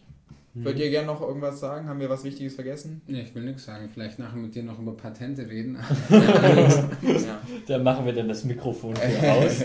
Okay. Wir, äh, was ich vielleicht kurz zu den Zahlen sagen kann, wir sind komplett ehrenamtlich Arbeitende, Mhm. also nicht so wie es viele ist und um vielleicht so einen wichtigen Wert vielleicht noch mit zu setzen, also von den Geldern, die wir einnehmen, waren im letzten Jahr weniger als 10% der Gelder wirklich für Verwaltungskosten Mhm. angefallen. Also 90% der Gelder, die wir über Spenden und äh, Mitgliederbeiträge einnehmen, gehen wirklich für die Projekte hin und ich denke, das ist äh, sehr, sehr selten in anderen äh. Hilfsorganisationen. Und wie ist das mit Spendenquittung? Könnt ihr bestimmt auch erstellen? Aber Ja. natürlich. Ne? Das heißt also, wenn eure Papas. Sogar dir, wenn du willst. Ja, nee, aber wenn äh, eure Papas hier von den Zuhörern, die Papas oder Mamas auch irgendwie Ähm, Großeltern oder Kinder, wir werden ja von allen Altersschichten gehört. Enkel? Nee, aber ich meinte, wenn, wenn genau, die also Papas. Wenn ein Enkelkind spenden will, dann kann es natürlich auch eine Spendenquittung Nee, ich dachte aber auch konkret, falls ein Papa äh, irgendwie so eine, so eine Wasserrohrfirma hat oder so, ne? Ja, ja. Dann sagt ja. eurem Papa auf jeden Fall, Papa, die Ingenieure ohne Grenzen, die haben noch so auf irgendwo, keine Ahnung, auf der Homepage unten links ein kleines Logo, wo sie die Spenden. Äh, Spender sozusagen auftragen können und die können auch eine Spendenquittung ausfüllen. Also es wäre ein cooler Spenden, Spendeziel. Ja. Nehmt und wir äh, bei jeder Veranstaltung, wo wir in Dresden sind, äh, werden ja unsere Spender genauso mit aufgeführt oder Unterstützer, in welcher Form auch immer, äh, werden dann auf jeden Fall mit aufgeführt. Schön. Naja, okay. Fassen Alles klar. Zusammen? Wollt ihr nochmal kurz die Internetadresse sagen, wie man euch erreicht? www.ingenieure-